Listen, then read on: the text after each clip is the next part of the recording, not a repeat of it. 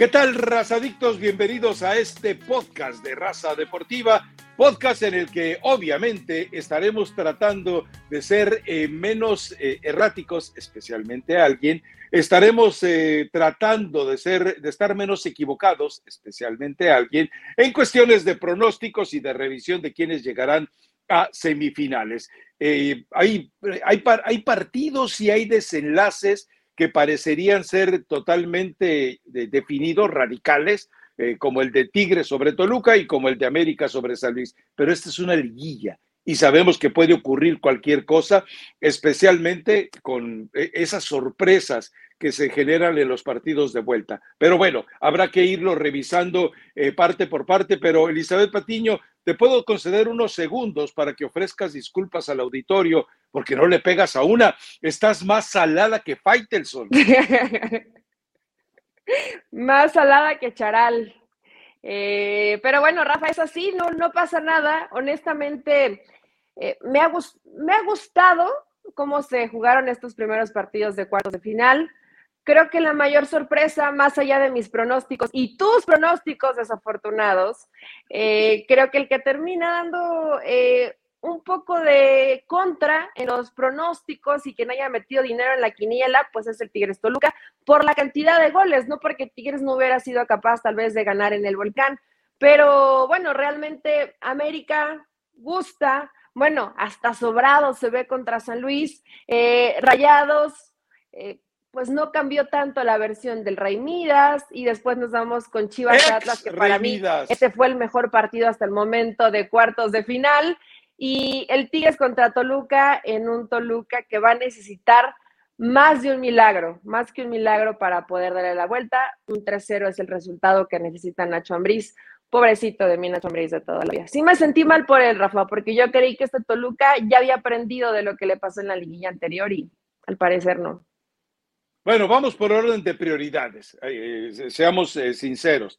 Eh, podemos dedicar espacio a los equipos de Chiquitolandia, a los equipos de Lilliput, lo haremos para hablar de Monterrey y Tigres, pero evidentemente la atención está sobre un América que en este momento ha dado muestras de ser el equipo más organizado, de ser el equipo con mejor intensidad, ser el equipo más ordenado, excepto en defensa. Ya sabemos que ha sido, esa ha sido la dolencia, ha sido el talón de Aquiles del equipo de las Águilas del la América, especialmente cuando juega Araujo y Araujo está considerado como titular para el partido de vuelta. Ojo, ahí es un riesgo porque es un lo hemos visto, es un jugador que se distrae, eh, es un jugador que no, no, está concentrado y cuando está concentrado no elige eh, correctamente, no tiene la inteligencia eh, futbolística que es necesaria para jugar una, fase de liguilla. Pero lo del América, me parece que además el hecho de haberle dado temprano un tate quieto al equipo de San Luis, que creo que no le vimos la misma intensidad, voluntad, fuerza, potencia, sobre todo mental, que la forma en la que eliminó al León, pero eh, darlo por muerto, eh, aunque es un marcador bastante holgado, hay que viajar a la Azteca, también entendemos algo y seguramente estarás de acuerdo, cuando un equipo de repente se manifiesta como el caballo negro en una etapa y de repente le dan un varapalo, un sopapo eh, sonoro, la 100, entonces como que de repente eh, eh, le, aqueja una situación de, realidad, de realismo, de que no está hecho para eso. Mucho tendrá que trabajar el jardiné o jardiné, pero la realidad es que la diferencia de trabajo, la diferencia de plantel, la diferencia de compromiso que se vio a todo lo largo del torneo, pues lo estamos viendo ahora en esta fase, ¿no? Sí, después del partido contra León, yo pensé que, que San Luis iba a competir de mejor forma. Evidentemente, hoy te das cuenta, Rafa, que probablemente no fue la mejor versión de León y que hoy América está muy por encima de. Cuando América tenía el balón en medio campo para arriba, eh, de medio campo para adelante, parecía que San Luis era un equipo de otra división. Y es así, ¿no? Cuando ves la tabla general y ves los que terminan clasificando, eh, creo que de todos los que están ahí, el que llega más en desventaja es San Luis, no por cómo entró en la reclasificación, sino porque en momentos importantes, cuando a lo mejor el plan A no te funcionó, no hay un plan B porque no tienes a los jugadores para cambiar la historia de este equipo. Eh, lamentablemente para, para, el cuadro de Jardiné. La tuvo Murillo, Rafael, la tuvo ahí, tuvo el, el, partido para poder eh, sacar una ventaja que seguramente a lo mejor hubiera noqueado de cierta forma al América, aprovecha el partido y esto te deja de una mejor forma para competir. Un equipo que no defiende bien le puedes hacer daño. Vaya, inclusive creo que el resultado pudo haber sido un poco más corto, un 3-2, porque al final siguió apretando San Luis, pero ya no te alcanza porque no tienes a la gente para que te resuelvan momentos importantes. La realidad es que América de medio campo para adelante es el mejor equipo del fútbol mexicano por cómo juega en un colectivo y de manera individual para resolver. Ya después en defensa. Te costó aceptarlo. Cuando se enfrente, porque va, porque va a avanzar, cuando se enfrente equipos con mejor calidad individual, quiero ver cómo se va a comportar este América, Rafa. Ahorita le tocó contra un rival que es inferior en plantel, que tuvo un torneo irregular, que no tiene gente con ese peso para poder solventarlo en liguilla, pero cuando se enfrente, no sé a quién será, Atlas o Chivas, cuando se enfrente ante ellos en la semifinal del fútbol mexicano, Ahí, ahí nos daremos cuenta realmente si este América es como lo pintan. Yo todavía quiero ver cómo se comporta en tema defensivo, porque defendiendo como defendiente San Luis ante un equipo más poderoso, no sé si vendríamos aquí, o bueno, tú tan presumidito con el nivel del equipo del Tan Ortiz. ¿eh? A ver, a ver, a ver, es que eh, tú dices eh, ante un equipo que muestre mayor poder ofensivo, ¿cómo cuál, Elizabeth Patiño? ¿Cómo cuál? A ver, Chivas, poder ofensivo. Eh, Atlas tiene una, capacidad enorme de reacción, ¿sí? Eh, hablaremos de eso más adelante. Eh, Monterrey, Monterrey, viste la murga de partido que dio tu ex rey Midas, hoy rey Miedos, acobardado. Santos pudo haber resuelto ese partido. yo subí y, le disgustó a mucha gente, incluyendo algunos eh, comunicadores, el, el, hecho de que fue repetitiva la escena. Pero bueno, deje esa para después. Vamos a resolver lo del América. Eh, yo, yo sí creo que el América debe de preocuparse por el trabajo defensivo. Tal vez el Tan Ortiz ya deberá de entender que llegó el momento de jugar con cinco en el fondo, si se le complica tanto los partidos con Araujo atrás, pero el problema es a quién sacrificas. Si Sendejas ya está disponible, te va a ayudar muchísimo en la recuperación de balón, lo cual no te lo hace Leo Fernández y el cabecita todavía le cuesta mucho trabajo. Y sabemos que Diego Valdés es el...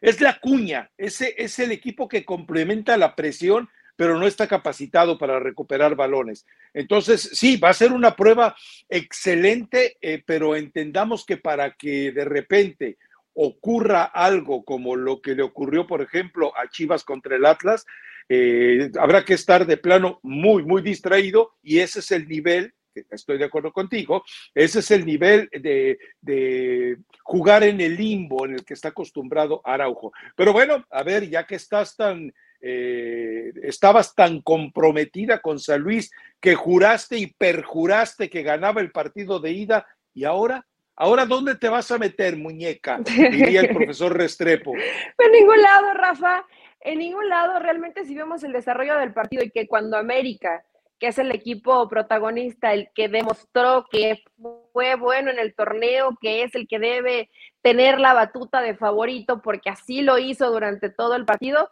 también por momentos se vio, por momentos se vio vulnerable, por momentos se notó que sí le podía hacer daño a San Luis. Después no tienes la capacidad individual para hacerlo, pero eso no tiene la culpa ni Jardiné ni el Tano. Así es como están armados los equipos y al final son los que salen y compiten. Entonces yo creo, fíjate que creo que no va a seguir siendo un trámite fácil en el Azteca. O sea, ¿a qué me refiero? No creo que, no creo que América le meta 4 o 5 en el Azteca, no creo que eso pase, pero pues al final a San Luis no le va a alcanzar porque nunca tuvo el nivel para competir dentro de esta fase de la Liga del Fútbol Mexicano. Punto.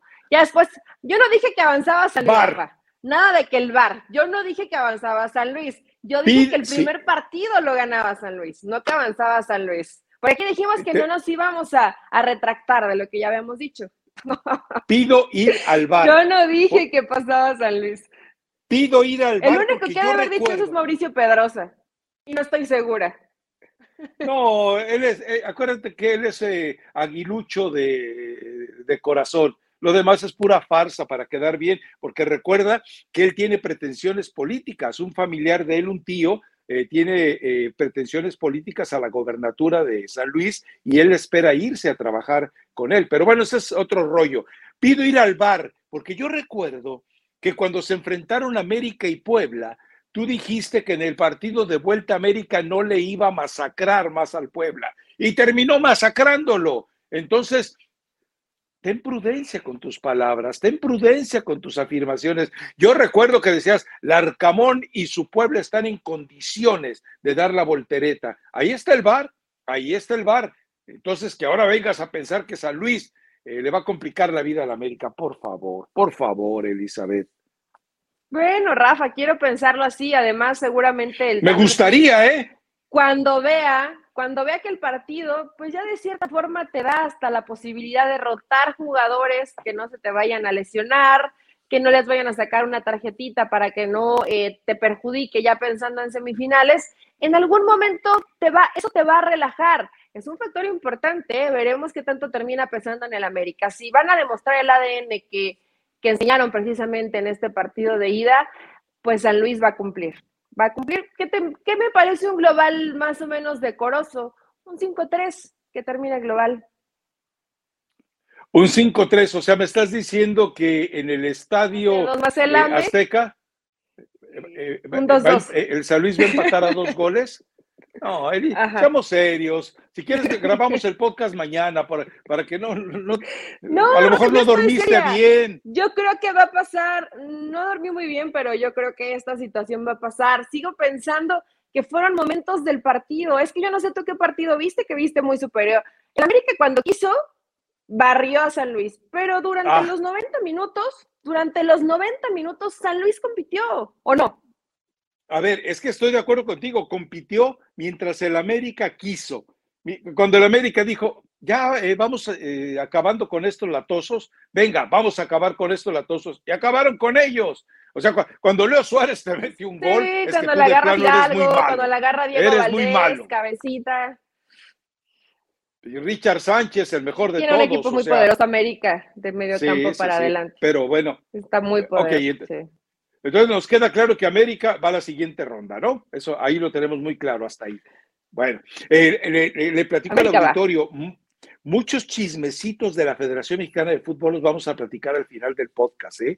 Muchos, muchos chismecitos muy sabrosos. Pero bueno, sigamos con Chivas contra Atlas. Eh, yo esperaba mucho más de Chivas, de verdad esperaba mucho más del Guadalajara, pero eh, la forma vertiginosamente letal en la que el Atlas lo aniquila, es el sello de los rojinegros. A ver, el despeje de un Camilo Vargas impresionante, la forma en la que Furch se anticipa y entrega la pelota y, define Quiñones, eso es el estilo del Atlas. Eh, vamos, no es el estilo histórico del Atlas, es el estilo que ahora maneja y que tenemos que reconocer que es tal vez el sello, la huella profunda que todavía deja Diego Coca en este equipo del Atlas. Y Benjamín Mora no tiene por qué reñirse con ello. Ahora, eh, estarás de acuerdo conmigo en algo, Eli.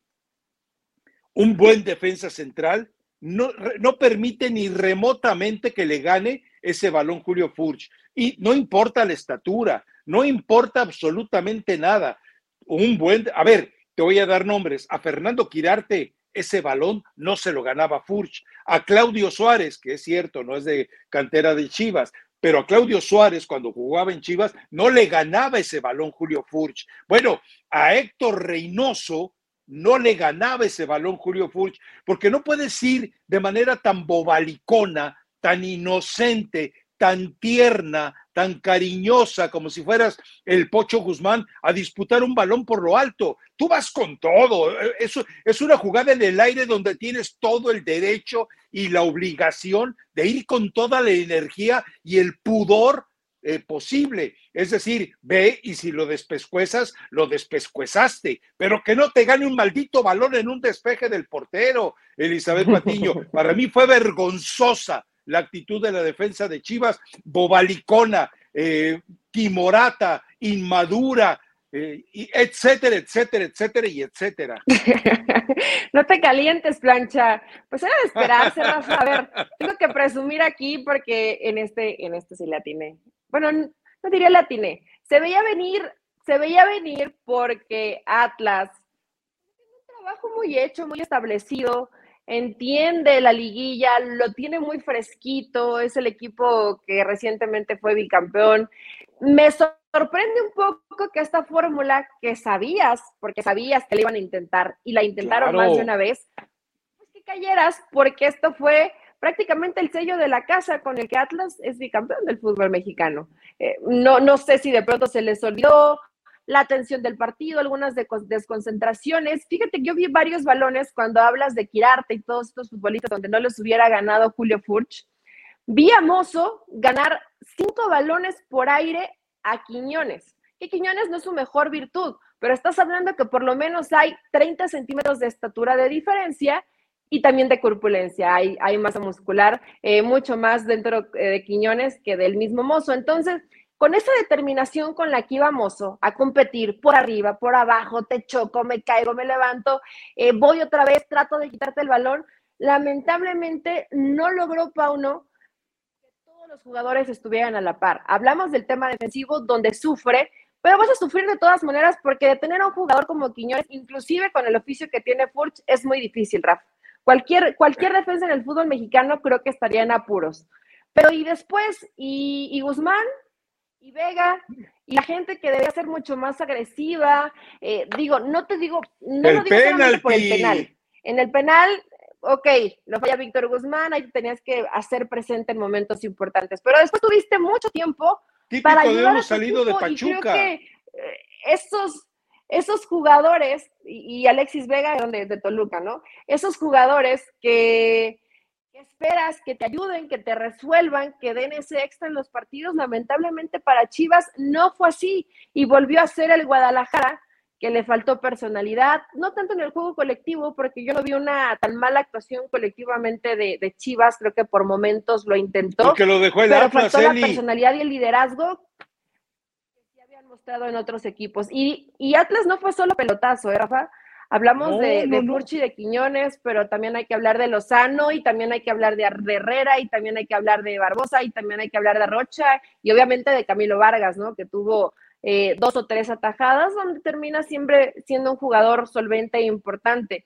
Este Atlas en cada una de sus líneas tiene un futbolista eh, que es mejor, que es mejor que las Chivas. Yo por eso aquí sí veía, pues, con cierta ventaja Atlas, dándole beneficio de la duda a tu Paunovic de toda la vida, que pensé que a lo mejor ahora, sí, ahora sí era el bueno para Chivas, pero eh, está complicado. ahora, un gol es, un, es nada más, con un golecito Chivas está ahí, porque le conviene también el empate. Entonces, vamos a ver cómo se porta Guadalajara en su casa. A ver, eh, como te decía Daniel Martínez, madurez, Elizabeth, se llama madurez.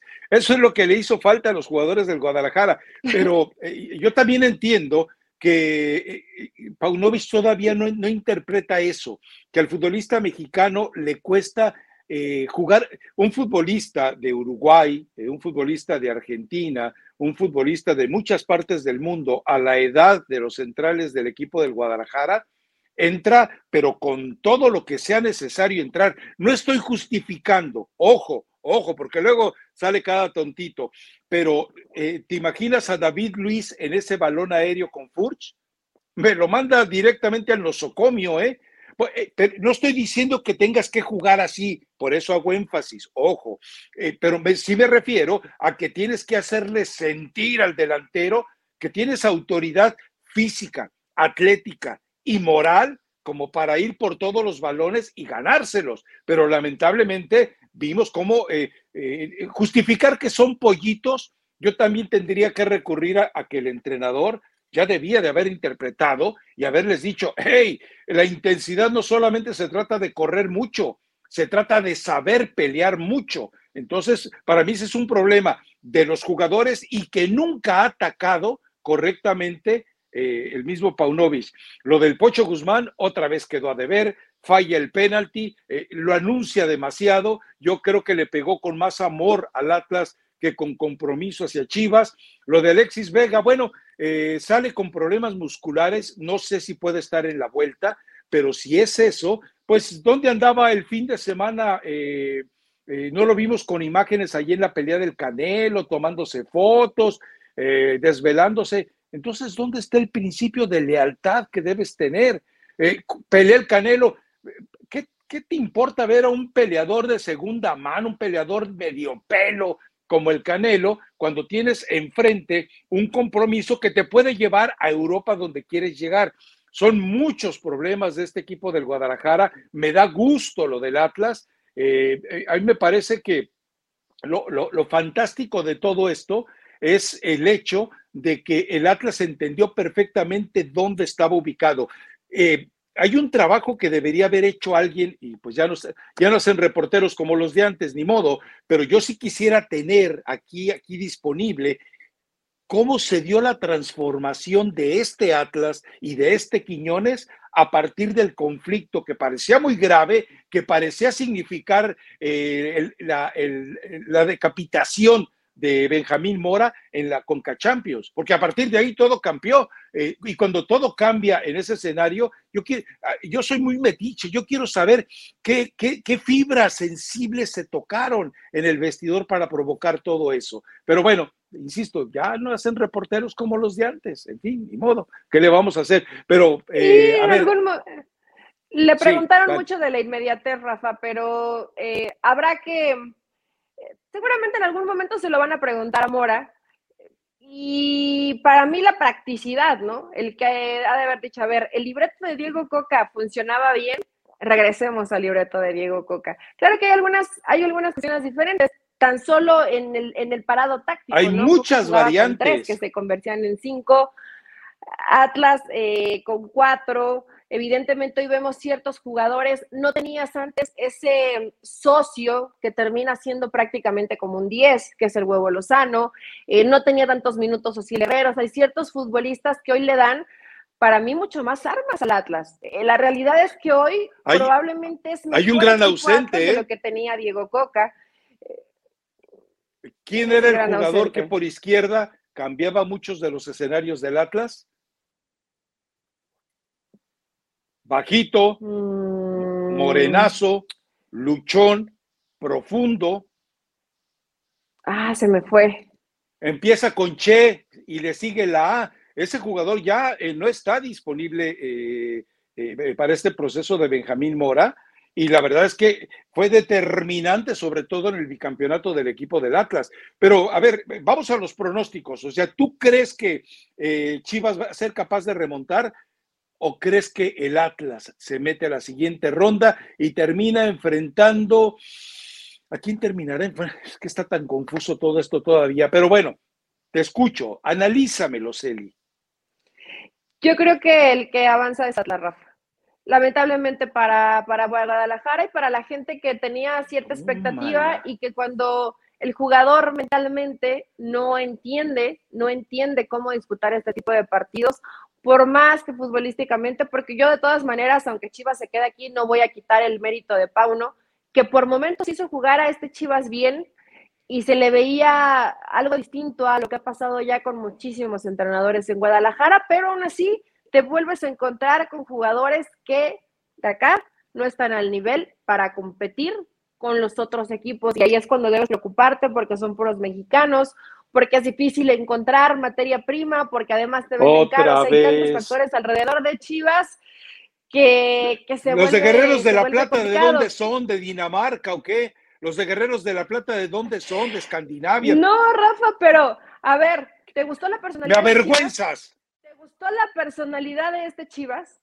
No, no, a ver, es que eh, el hecho, el hecho de que tú digas que es que son mexicanitos, a, mí en lo personal me parece eh, insultante de parte tuya. ¿Por qué? una cosa es que sean mexicanos y otra cosa es, que no sean bien dirigidos. No, sí, sí, estás faltándole al respeto a, ti misma. No, Chivas no se hace responsable nunca los jugadores de lo que no son capaces de hacer en la cancha de lo que no son capaces en cuanto a un aspecto mental de entrar completamente enchufados, porque los jugadores que crees que te van a cambiar la historia no lo hicieron para Guadalajara, no todos los entrenadores pueden ser tan malos, Rafa, y Pauno ha hecho cosas buenas, pero después, si Guzmán falla un penal, si Alexis Vega no, se, no existe en el partido, si para ir y buscar un balón te agachas, te escondes y no compites de la misma forma, ahí es culpa del entrenador, perdón, pero para mí no. Sí. Para mí no. Ahí los jugadores no se hacen responsables en la cancha, porque yo vi con una idea muy distinta. Mozo, por ejemplo, ¿por qué todos no entran con la convicción con la que entró Mozo a la cancha?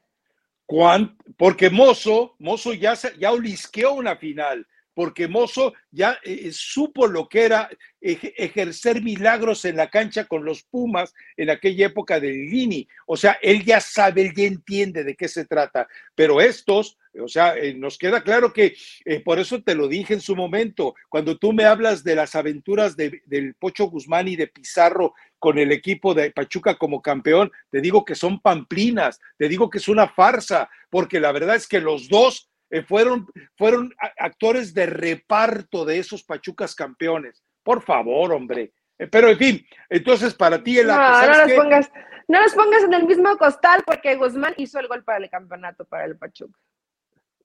Y también Pizarro para eh, Pizarro y Pulido le dieron título a Chivas, ¿no? Entonces, Eli, por favor, o sea,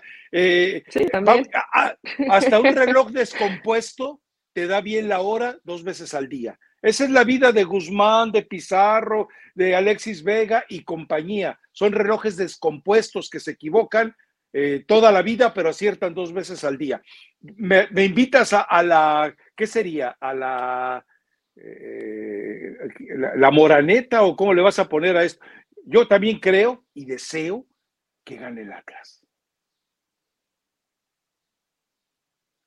Sí, ya sí, para salarlo, ¿quieres que, Chivas esté en esta semifinal? Porque, digo, recordando rapidísimo la tabla general, pues habría excepción de que Santos vaya a ser algo maravilloso, pero... Todos somos santos.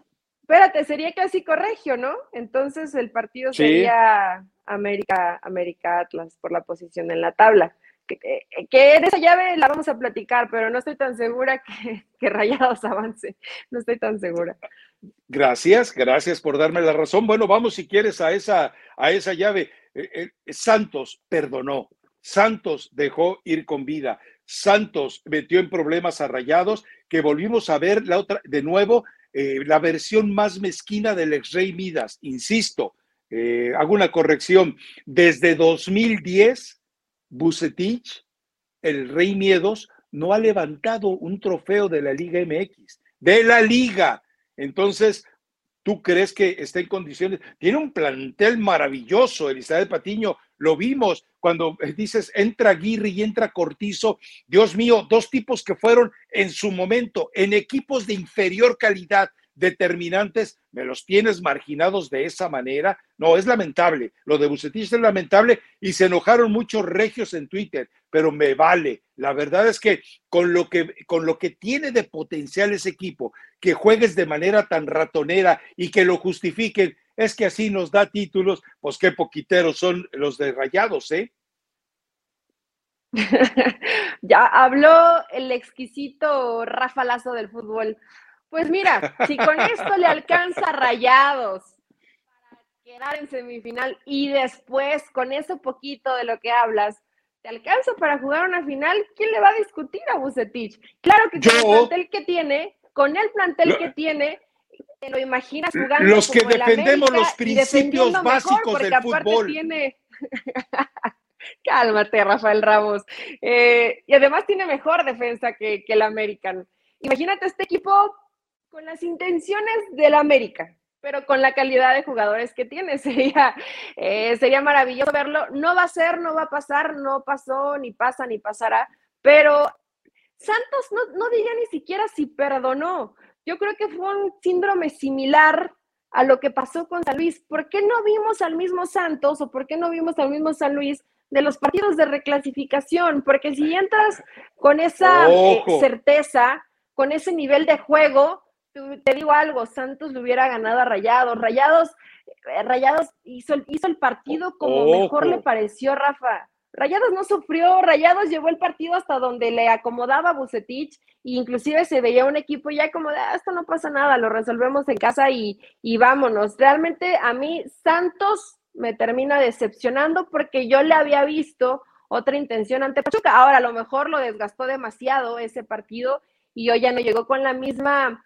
energía o con la misma situación física para disputar ese encuentro, pero a mí Santos eh, no, no, me encantó la versión de Santos de este partido. Yo creo que, a ver, eh, yo sí creo que Santos hizo eh, un esfuerzo acorde a lo que se esperaba y a lo que se deseaba de él. El problema es cuando tú tienes un equipo atrincherado que durante una gran parte del partido te, tuvo, te estuvo jugando con 10 en el fondo y tengo videos grabados de, ese, de esos momentos que obviamente no puedo subir a redes sociales porque me tumban la cuenta, pero eh, eh, eh, vamos, Monterrey le jugó con un respeto tremendo al equipo de Santos. Me parece bien, o sea, es, es, lógico que lo haga así y sobre todo un entrenador con los años que tiene ya como Bucetich, pero con el potencial que tiene, insisto, he revisado, solamente el Palmeiras puede tener en todo el continente americano un plantel más poderoso que el de Rayados. Y eso habría que discutirlo todavía.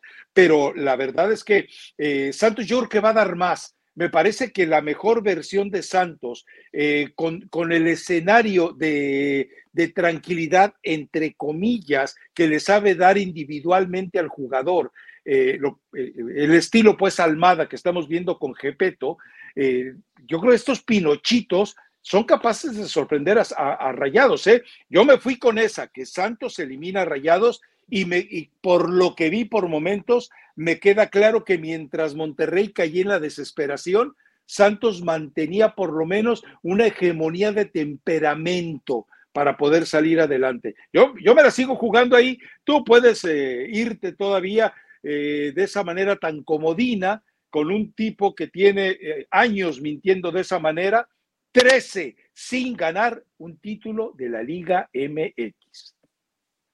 Uy, si fuera tan fácil ganar títulos en la Liga MX, Rafa, pues imagínate ya cuántos tendría, cuántos hubiera tenido la Volpe, cuántos hubiera tenido Romano, cuántos hubiera, eh, bueno, el mismo Tuca Ferretti, ¿no?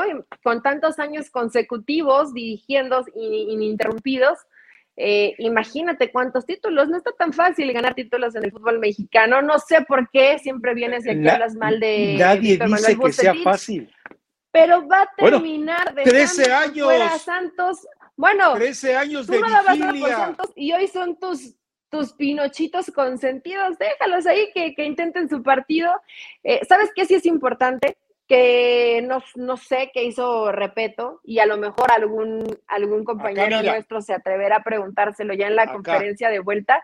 En la cabecita. Mm, obviamente, obviamente se mete en la cabecita futbolísticamente, ves ya cómo triangulan, cómo siempre tiene dos opciones el compañero para tocar, lo que lamentablemente no se vio con, con Fentanes en los últimos partidos, pero recuperó a Doria Torres. Este Doria y Torres, que hace dos años era probablemente la, pues, la mejor defensa del fútbol mexicano, de los mejores parejas de defensas, se habían perdido y hoy nuevamente ahí los tiene repeto, creo que es de, de lo muy bueno que hay que destacar, porque este sí no dijo es que necesito adaptación o necesito dos o tres semanas para trabajar. Llegó y le funcionó.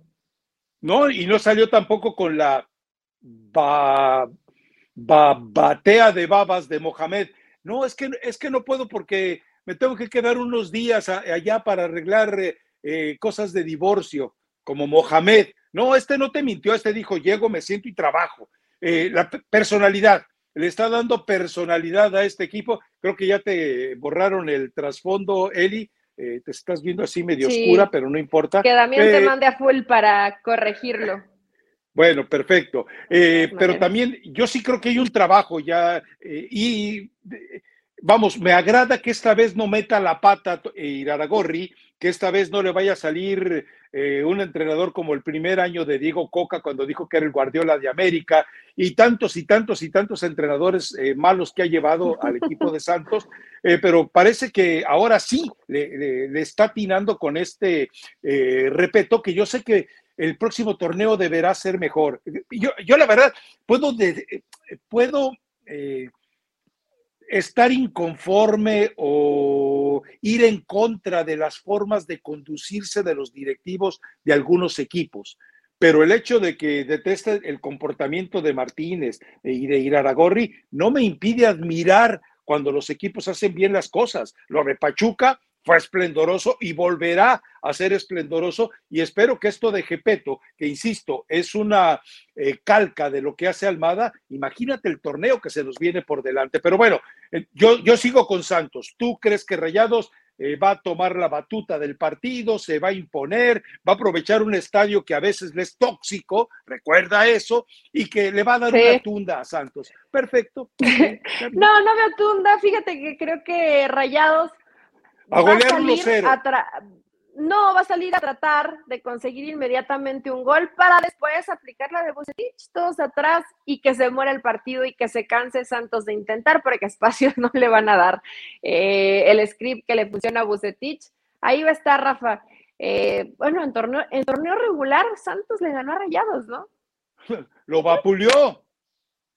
Sí, sí, sí. Entonces, eh, bueno, pues hay, como ya lo salaste, no tengo la más mínima preocupación. Rayados va a estar en la semifinal del fútbol mexicano, pero va a ser un buen partido. Qué bueno que el partido esté tan abierto, ¿no? Y no, no ya tan encaminado como el otro, como los otros regios, como el Tigres Toluca. No, ese de Tigres Toluca eh, a mí también me sorprende eh, me sorprende que eh, ver, es la mejor versión de Córdoba desde que llegó a Tigres, yo creo que sin duda, ¿no? A ver, ¿por qué? Porque pelea balones, ya, recordemos que hace, eh, hace unas semanas también en un partido con Tigres recupera un balón con la selección, hace algo similar, recupera el balón y genera un gol. Entonces, a mí me parece que esto que, que estamos viendo de Córdoba, que me parece que sería reflejo de un trabajo que ya habría comenzado con el Piojo Herrera por obligación. Y lo de Laines también como que ya eh, la, la, la, encerrona que tuvo con, eh, con eh, se me fue el nombre del brasileño, pero con él, con Pizarro, con Guiñac y con Carioca, con, con Guiñac y con el Nahual, por si usted no sabe qué es el Nahual, el Nahual es, es un animal mítico eh, mitológico mesoamericano, que también lo pueden eh, ejemplificar con animales reales, eh, pero es un nahual, es, es, una bestia salvaje, eso es Nahuel, un tipo que es la versión, insisto, es la versión tercermundista del Dibu Martínez. O sea, es una copia de él, pues, pero yo sí creo que han cambiado muchas cosas en Tigres y el equipo se comprometió.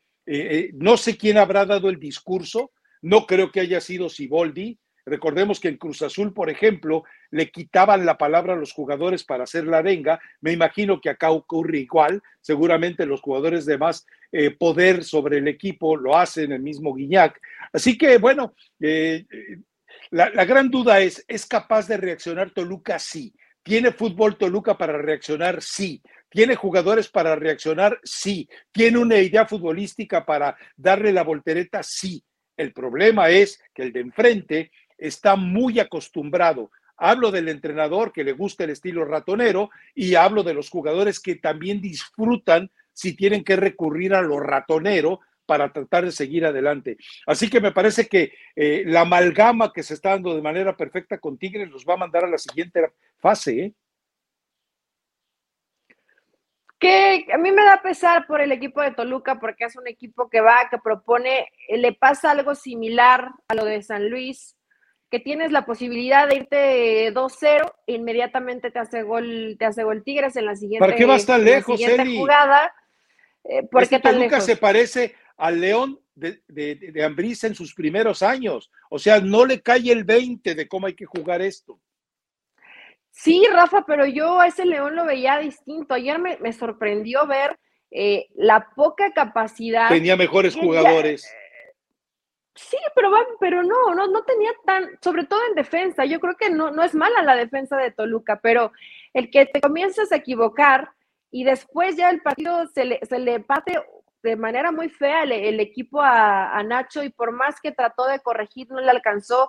Yo sé que hizo algunas modificaciones, lo critican por haber utilizado a Leo Fernández, de titular si habitualmente no lo, no lo utiliza ahí, a García por izquierda como, como lateral, que tampoco es el jugador que vemos siempre en esa posición, que no estuvo el Gacelo, etcétera. Es muy fácil hablar cuando el partido ya se dio. Tuvo Nacho Ambriz tiempo suficiente para verlos trabajar y seguramente estos que vimos, estos primeros 11, los ha de haber visto muy bien en la semana. Ya después llega el partido y te das cuenta que lamentablemente no les alcanza. Pero inclusive cuando trata de corregir Nacho, Toluca no se vio, no, no se vio que reaccionara. Ya no te digo ni desde lo anímico, futbolísticamente no, no le estaba alcanzando para intentar hacer algo. Realmente Tigres se vio muy superior.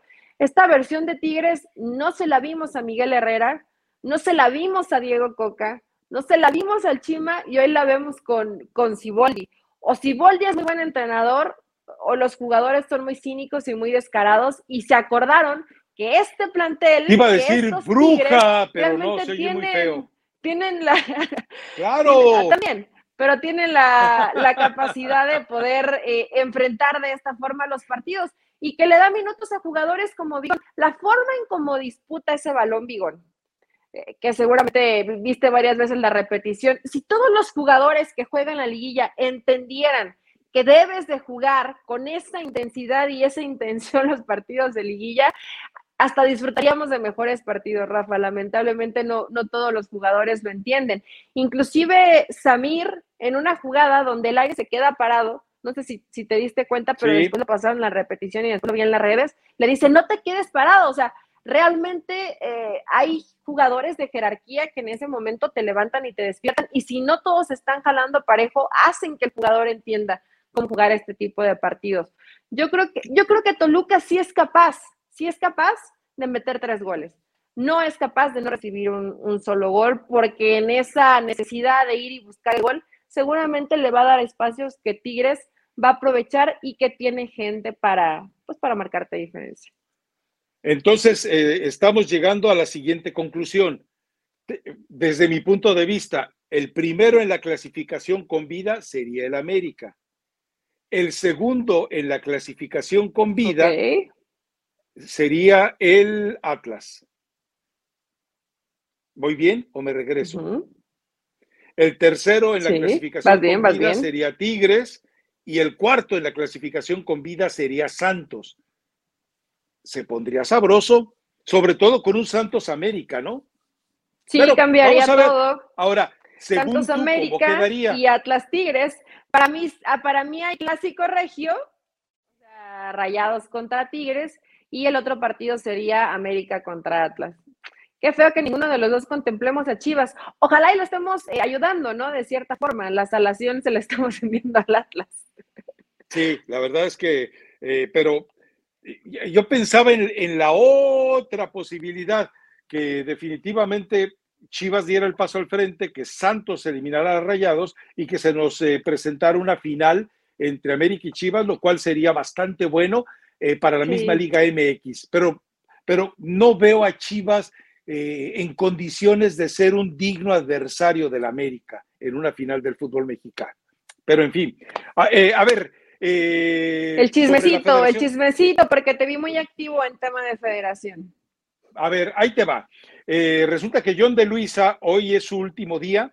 Eh, hoy entrega prácticamente todo. Hoy, hoy administrativamente deja de ser presidente de la Federación Mexicana de Fútbol. Eh, bueno, ya había dejado de serlo desde el primero de diciembre, ya nadie lo pelaba, nadie le hacía caso, todo el mundo lo ignoraba. No existía, ya todo el mundo, todos los dueños de equipos iban con Emilio o con Iraragorri. Aquí también entendamos lo que se viene por delante con todo este escenario. Eh, a propósito, tuvo una reunión con sus doce apóstoles, eh, John de Luisa, organizó un desayuno en la cual invitó solamente a los reporteros que le pusieron por él el pecho a las balas, solamente a sus amigos, solamente a aquellos que cuando se vino la andanada sobre tras el fracaso total en Qatar, lo defendieron. Bueno, pues eh, ahí estaban sus doce apóstoles en la última cena antes de, de que los subieran al Monte Calvario. La otra es que, ojo con esto, ¿eh? en, este momento el 70% de los dueños de equipos están a favor de quitarle poder a Iraragorri. No están del lado de Pachuca. Ojo con eso.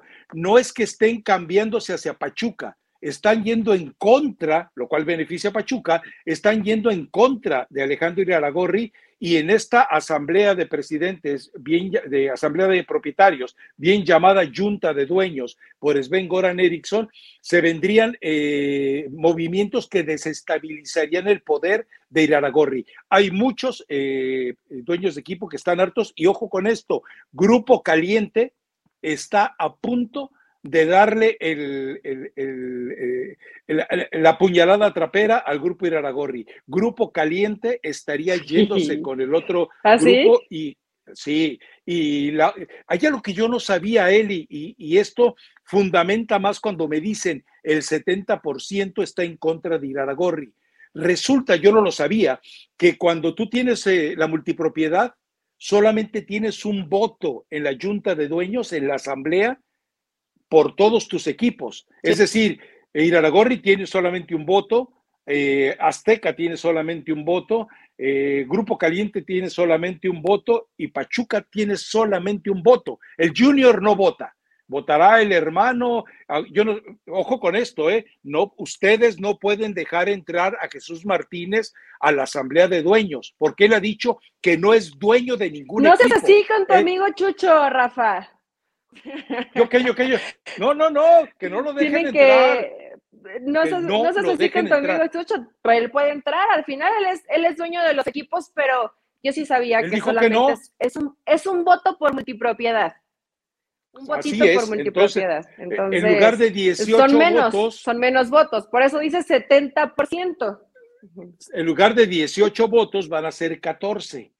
Entonces, esto nos hace entender por qué me daban la cifra del 70%, mi fuentecita chilanga, en, este, en, esta, en esta siniestra etapa que se viene eh, por delante. Va a ser presencial y bueno, eh, eh, ya a partir del lunes empieza John de Luisa a ser el, el chambelán, va- empieza a ser el escort de la bomba Rodríguez para que empiece a entender, conocer personas, saber eh, cómo se manejan algunos detalles. Lo preocupante para los medios es que Miquel Arriola está inf- infiltrando a un tipo de corte de todas las eh, comportamientos torvos y mafiosos del priismo.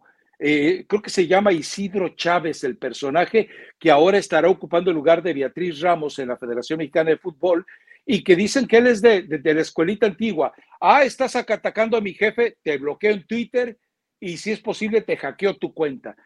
Al más puro estilo priista va a llegar Miquel Arriola a contraatacar porque además Miquel Arriola en todas esas visitas que ha hecho a todos los clubes le han dicho, ya cállate, ya deja las cifras de lado, nadie te crea, a nadie le interesa todo la diarrea que, perdón, se yo muy feo eso, ¿verdad? Eh, toda la verborrea de cifras que sueltas, nadie te las cree y a nadie nos sirve. O sea, Miquel Arriola salió vapuleado y se queda ya calladito. Pero ese es el escenario que se viene, insisto, muy sabroso, porque en la asamblea del 22 de mayo, en la Junta de Dueños, sabremos hasta dónde le quitan el poder a Iraragorri. Qué bueno que se pongan de acuerdo, Rafa. Si él dice 70%, entonces me imagino que de los 14 votos, pues más o menos 9, como bien lo dices, no, no están a favor de Grupo Pachuca. Simplemente es unirse para quitarle poder al quien ya tiene demasiado, que es eh, Alejandro Aragorri, lo cual me parece correcto. Entiendo entonces que en el orden de jerarquías eh, va a quedar eh, Rodríguez, la bomba Rodríguez, y quién, todo mundo le va a reportar a él, o sea, me refiero a Ares de Parga, le va a reportar a él. Me imagino Es que posible si que- ahí Davino, va a estar Duelo Davino reportándole. ¿Quién Así más le va a Bueno, el tema de femenil también. Todo el mundo le va a Todos. reportar a la bomba. Pero, Pero, pero ojo, ¿eh? pero más eh, abajo, ¿quién cuestiona? ¿Quién cuestiona? eh, ¿Quién eh, cuestiona más abajo en temas de fútbol? Eso es lo que todavía falta por definirse. O sea, él va a tener el control administrativo de proyectos de desarrollo, él va a tener eh, absolutamente todo lo que representa un plan para 2026. Eso es lo que va a desarrollar eh, Juan Carlos Rodríguez y los otros van a ser puntos que van a ir ajustando o que ya están ajustando. Por eso también va a ser interesante saber cómo queda toda la estructura final de selecciones nacionales. Es muy probable porque hay gente que no quiere de, aires de purga. entonces es muy probable que termine saliendo, pero hay gente que lo respalda como eh, Iraragorri prácticamente que no alcanza con los votos, ¿no? Sobre todo si Grupo Caliente termina dándole la espalda a, a, a Iraragorri, entonces Aires de Purga, que llegó ahí gracias al peso del Grupo Caliente, pues quedaría fuera. Ahora, ¿cuál es la importancia del Grupo Caliente? Recuerden que él es el patrocinador de la Liga MX y de la selección mexicana. Entonces también entiende que debe estar aliado con el bueno, con el dueño. Y yo no sé si lo que vimos del arbitraje contra el Atlas en este partido, que fue espantoso lo del Minino Ortiz, eh, o sea, como una advertencia ir a Aragorri, hey, el arbitraje ya no te pertenece, muñeco. ¿Te parece que fue tan, tan bueno? Sí, es que el tema de hacia, hacia Ciel. Fue penalti. Sí, hubo algunas cosas que, por ahí terminaron perdonando. Claro. Fueron unas cosas que, que fueron perdonando. Lo de Reyes, para mí, para mí no era penal, pero bueno, sí tenía, pues es una extensión de su cuerpo, a pesar de que primero le pega, creo que por ahí del glúteo, la cadera, y ya después termina yendo hacia, hacia el brazo. Pero bueno, Rafa se va a poner sabroso.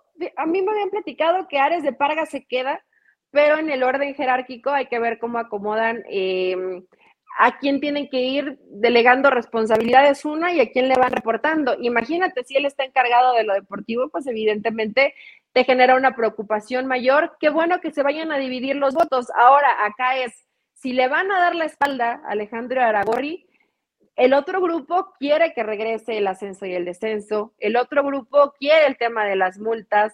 El otro grupo quiere eliminar la reclasificación. Grupo Caliente está de acuerdo con todo esto porque evidentemente no le conviene para sus equipos a menos que los transformaran eh, completamente, pero yo no sé si les alcanza el dinero el y el tiempo y el tiempo para cambiar tanto. Ojo, acuérdate que lo que aprueben en 2023 solamente entraría en funciones tal vez hasta el 2025. Entonces eso da tiempo para hacer algún reacomodo. Pero hay que esperar todavía. Eh, ahora, eh, ¿cómo queda Diego Coca si desaparece de la órbita de poder Alejandro Iraragorri? Queda muy sensible. Si, si, si Coca no es capaz de ganar la Liga de las Naciones, o por lo menos ganarle a Estados Unidos en el partido de semifinales y no gana la Copa Oro, Coca se va. Coca se va. Eso es definitivo, ¿eh? Entonces, eh, va a perder a su, a, su ángel guardián, que es precisamente Alejandro Iraragorri, si se viene esta avalancha que yo me imagino que, que Iraragorri es un tipo muy listo. Iraragorri ya debe estar entendiendo lo que se viene encima y, e insisto, no es que Pachuca gane poder, no, pero Pachuca debe estar feliz porque su peor enemigo va a perder el poder que eso significa, ¿no? Sí, o tal vez no perderlo, pero ya tener un poco más de aliados. Esto es una forma de cómo se tiene que trabajar políticamente y es válido, Rafa, siempre y cuando se tomen decisiones y hay un poquito más de, eh, de apertura en que no sea una sola persona la que termine diciendo seas así, así, así, así, así, yo creo que termina siendo bueno. Es más, hasta Alejandro y Aragorri le conviene, porque si de cierta forma no funciona, va a decir, ya ven, el que tenía la razón soy yo, y vuelves a recuperar un poco de poder. Entonces, esto es un, un jueguito interesante que vamos a ver de qué, en qué termina el próximo 22 de mayo. Y por lo que me dices, entiendo, fíjate que yo pensaba que no todos estaban de acuerdo en que Rodríguez eh, tomara este cargo, pero pero al parecer, por lo que ya mucha gente dice, pues no les van a preguntar si quieren o no, pero sí les no, la idea de que sea eh, la bomba el que quede ahí, ¿no? Eh, es que ya te lo había platicado. Acuérdate que todos los, dueños de equipos están eh, agradecidos con él porque en plena pandemia él fue el que determinó, hey, queremos salvar a los equipos, páguenle las televisoras por adelantado los contratos y se los pagaron hey, queremos generarle más ingresos a los equipos, vamos a hacer la I-Liga, es decir, la liga esa de, juegos de videoconsola. Eh, y todo ese tipo de cosas él las estuvo manejando. Entonces, eh, por eso te platicaba la anécdota de que en aquella ocasión, cuando hace su presentación Juan Carlos Rodríguez y le dice John de Luisa, ya te puedes retirar porque vamos a arrancar nuestra asamblea, eh, Emilio Azcárraga le dice a John, no, no, no, no, no, no, no, le debemos mucho a Juan Carlos, él se queda, John. Juan Carlos, quédate. Y ahí empezó todo el conflicto, que el otro ya te lo platiqué, eh, que Juan Carlos Rodríguez se pilló del proyecto que tenía a la esposa de John de Luisa y pues obviamente John de Luisa no podía permanecer en la federación si el poder y, la capacidad de organizar se la iban a entregar a, Juan Carlos Rodríguez. Mucho chisme, mucho, muy sabroso. Y ahí estaremos al pendiente porque todavía hay podcast antes de esa asamblea de dueños y estaremos contándoles más todavía, bueno, obviamente vamos, va a estar todavía liguilla, pero todavía nos quedan tres podcasts antes de la Junta de Dueños, Rafa. Entonces, de, que va a haber más telita de dónde cortar, seguramente va a haber mucho más de, lo que vamos a, platicar, porque eh, el grupo, eh, este grupo de, no, no quiero decir grupo de Jesús Martínez, sino grupo en contra de Alejandro Aragorri, porque tampoco están a favor de Jesús Martínez, eh, quiere, quiere que se vaya a ese Parga, pero ese Parga, yo creo que no lo van a sacar, ¿eh? Yo creo que lo van a pues, dejar. Eh, depende, depende. A ver, si lo dejan debajo de alguien que sepa de fútbol, puede ser útil, porque es un tipo eh, de esos que hostiga, es un tipo de los que les gusta vivir bajo el escenario de terror. Recuerda cómo estaba involucrado en Pumas. Entonces. Eh, ¿Pero qué sabe de fútbol ahí, Rafa? Ah, no. ¿Es Julio Davino? No, no Julio, Davino, pues todos sabemos por qué, por qué se quedó en rayados. O sea, eh, eh, el tipo estaba sostenido prácticamente por una situación de orden política, pero la verdad es que eh, Duilio Davino no te garantiza nada. O sea, quieres llevar a alguien con todo lo que me puedas decir, llévate a Ricardo Peláez. ¿Quieres llevarte a alguien? Bueno, búscate a alguien que de verdad tenga antecedentes de saber manejar los destinos. Recuerda que Ricardo Peláez ya estuvo en selecciones nacionales, eh, en la época de la Volpe. Luego regresó en la época de Javier Aguirre, de, perdón, del Piojo Herrera de cara a la Copa del Mundo de Brasil. Es decir, él ya conoce ese teje y maneje. Me parece que lo ideal sería él. El otro sería Néstor de la Torre, pero Néstor está en este momento más cepillado que lo que te puedas imaginar. Y no, no, Eli, no, no puedes proponer a Marcelo Michele Año. No, no, calla ojos, mujer, calla ojos. Caray, Imagínate lo que sería libro, ¿qué, qué, libro sería? Como el cuarto, quinto que podría escribir de las vivencias en selección mexicana. Pero bueno, eh, deja a Leaño en paz, que debe estar preocupado porque sus chivas tienen un partido importante el próximo domingo, a ver si pueden lograrlo con todo el trabajo que hizo, que hizo él ya y que le dejó a, a. Pero bueno, Rafa, ahí dimos los pronósticos. Mi recomendación musical es de Remy Valenzuela, la de Mentí, que estoy segurísima que Alexis Vega la ha tomado con vodka de tamarindo. Entonces, pues mintió. Chivas mintió, ilusionó, recontrailusionó y ve nada más lo que termina presentando Qué en cuartos de final, que no, no, Sí, sí está desactualizada, pero está buena. ¿Por qué? ¿Tú a quién vas a recomendar? Pues eh, la, nueva eh, presentación de Shakira, Acróstico. Acaba de salir y no estás enterada. ¿Acróstico? Pero es que no la he escuchado. sí, sí, sí, pero es que no la he escuchado, por eso no la recomendé, porque... yo, esta, yo esta mañana, mientras le, Mientras levantaba 200 kilos en el bench press, estaba escuchando acróstico bien concentrado y dije, esta va a ser mi recomendación musical. No, no creo que levantes 200 kilos en la prensa. Perdón, 200 libras. pero bueno, Rafa, hay que darte el beneficio de la duda. Sí, dije 200 kilos, pero por favor. Está bien, voy a escuchar acróstico de Shakira para los que les guste más el vodka con tamarindo, vayan a escuchar mi recomendación y nos escuchamos nosotros el lunes a ver a quién salamos. Yo en verdad espero no, no haber salado a nadie. Una disculpita por, por los daños causados previo a este podcast. Chao. Chao.